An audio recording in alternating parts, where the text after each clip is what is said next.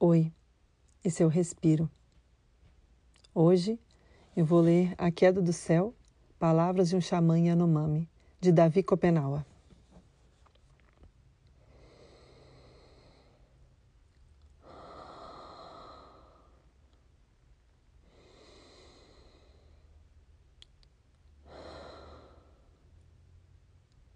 Vocês não me conhecem e nunca me viram.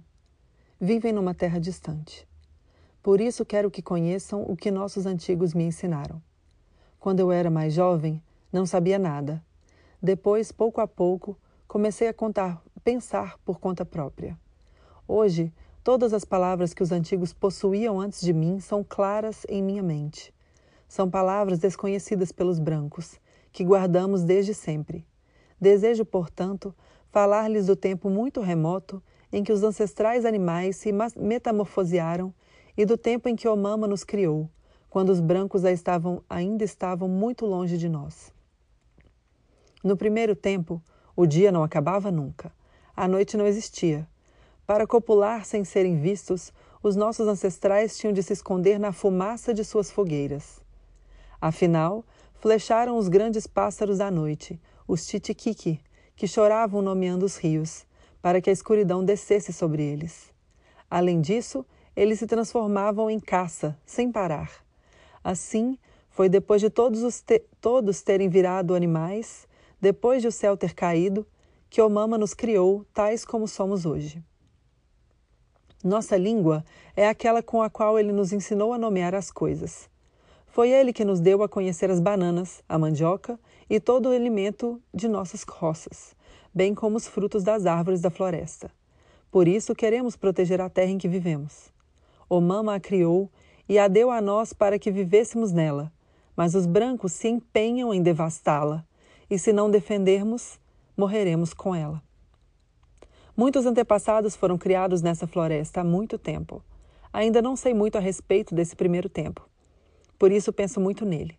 Assim, meus pensamentos, quando estou só, nunca são calmos. Busco no fundo de mim as palavras desse tempo distante, em que os meus vieram a existir.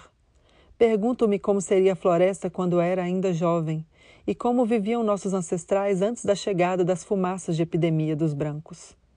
Tudo o que sei é que quando essas doenças ainda não existiam, o pensamento de nossos maiores era muito forte Viviam na amizade entre os seus e guerreavam para se vingar de inimigos.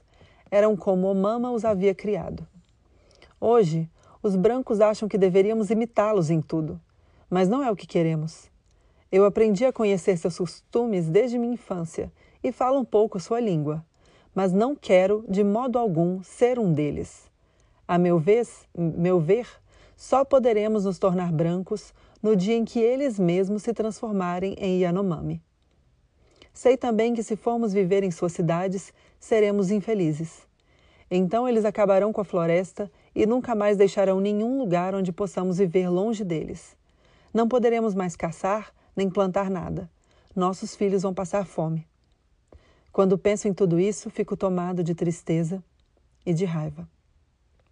Os brancos se dizem inteligentes.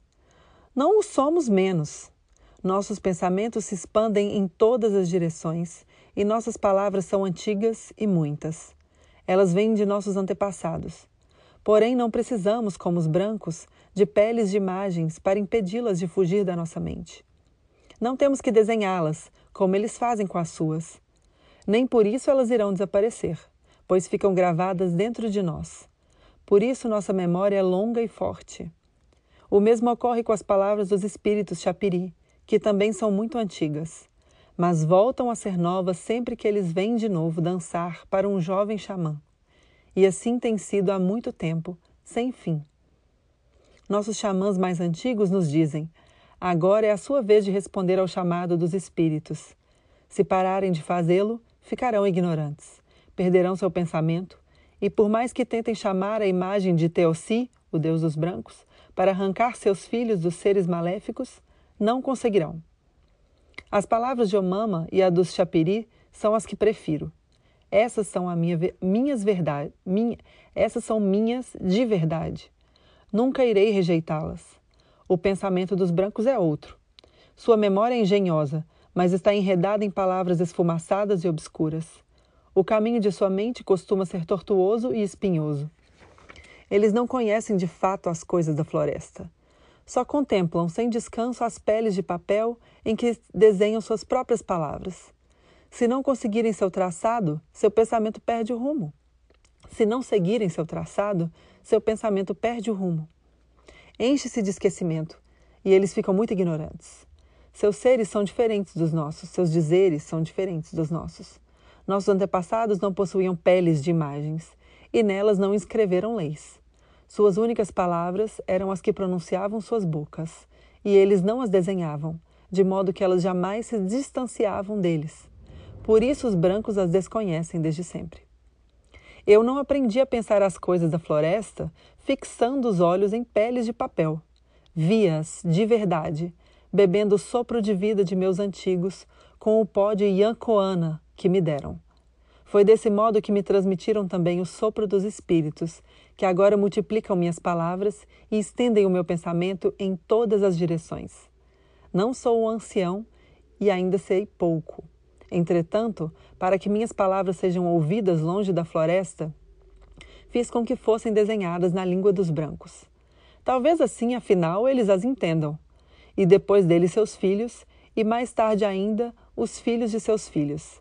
Desse modo, suas ideias a nosso respeito deixarão de ser tão sombrias e distorcidas, e talvez até percam a vontade de nos destruir.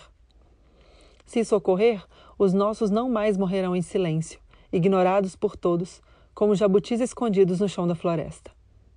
A imagem de Omama disse a, aos nossos antepassados: Vocês verão nessa floresta que criei, comam os frutos de suas árvores e caçem seus animais. Abram roças para plantar bananeiras, mandioca e cana-de-açúcar. Deem grandes festas reahu. Convidem uns aos outros de diferentes casas, cantem e ofereçam muito alimento aos seus convidados. O Mama não disse a eles: abandonem a floresta e entreguem-na aos brancos para que a desmatem, escavem seu solo e sujem seus rios. Por isso quero mandar minhas palavras para longe. Elas vêm dos espíritos que me acompanham. Não são imitações de peles de imagens que olhei. Estão bem fundo em mim. Faz muito tempo que o Mama e nossos ancestrais as depositaram em nosso pensamento. E desde então nós as temos guardado. Elas não podem acabar. Se as escutarem com atenção, talvez os brancos parem de achar que somos estúpidos. Talvez compreendam que é o seu próprio pensamento que é confuso e obscuro, pois na cidade ouvem apenas o ruído de seus aviões, carros, rádios, televisores e máquinas. Por isso suas ideias costumam ser obstruídas e enfumaçadas. Elas dormem sem sonhos, como machucados largados no chão de uma casa, como machados largados no chão de uma casa. Enquanto isso, no silêncio da floresta, nós xamãs bebemos o pó das árvores Yancoana Ri, que é o alimento dos chapiris. Eles então levam nossa imagem para o tempo do sonho. Por isso somos capazes de ouvir seus cantos e contemplar suas danças de apresentação enquanto dormimos. Essa é a nossa escola, onde aprendemos as coisas de verdade.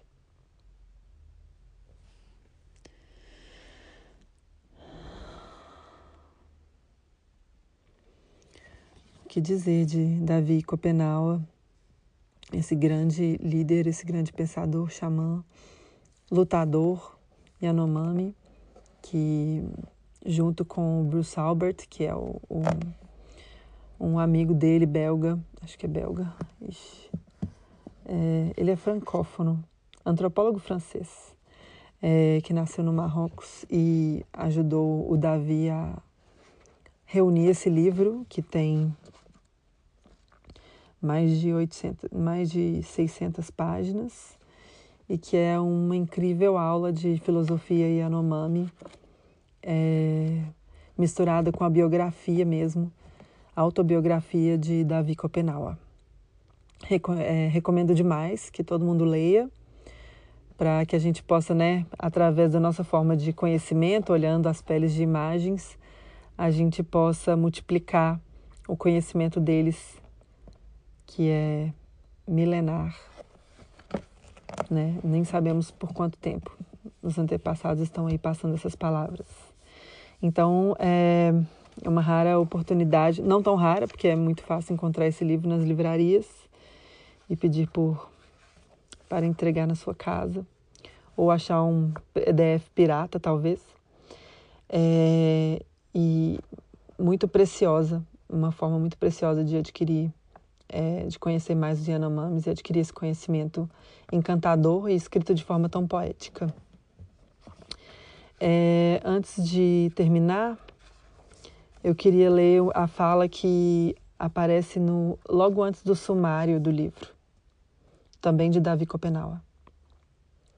A floresta está viva. Só vai morrer se os brancos insistirem em destruí-la. Se conseguirem, os rios vão desaparecer debaixo da terra, o chão vai se desfazer, as árvores vão murchar e as pedras vão rachar no calor. A terra ressecada ficará vazia e silenciosa. Os espíritos chapiri, que descem das montanhas para brincar na floresta em seus espelhos, fugirão para muito longe. Seus pais, os xamãs, não poderão mais chamá-los e fazê-los dançar para nos proteger. Não serão capazes de espantar as fumaças de epidemia que nos devoram. Não conseguirão mais conter os seres maléficos que transformarão a floresta num caos. Então morreremos, um atrás do outro, tanto os brancos quanto nós.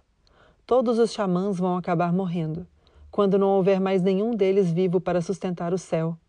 Ele vai desabar. É isso. Eu sou a Lívia Guiar, arroba eu sou à toa no Instagram, no Twitter, no Facebook, etc. E esse foi o respiro de hoje. Bom dia, boa tarde, boa noite e até amanhã.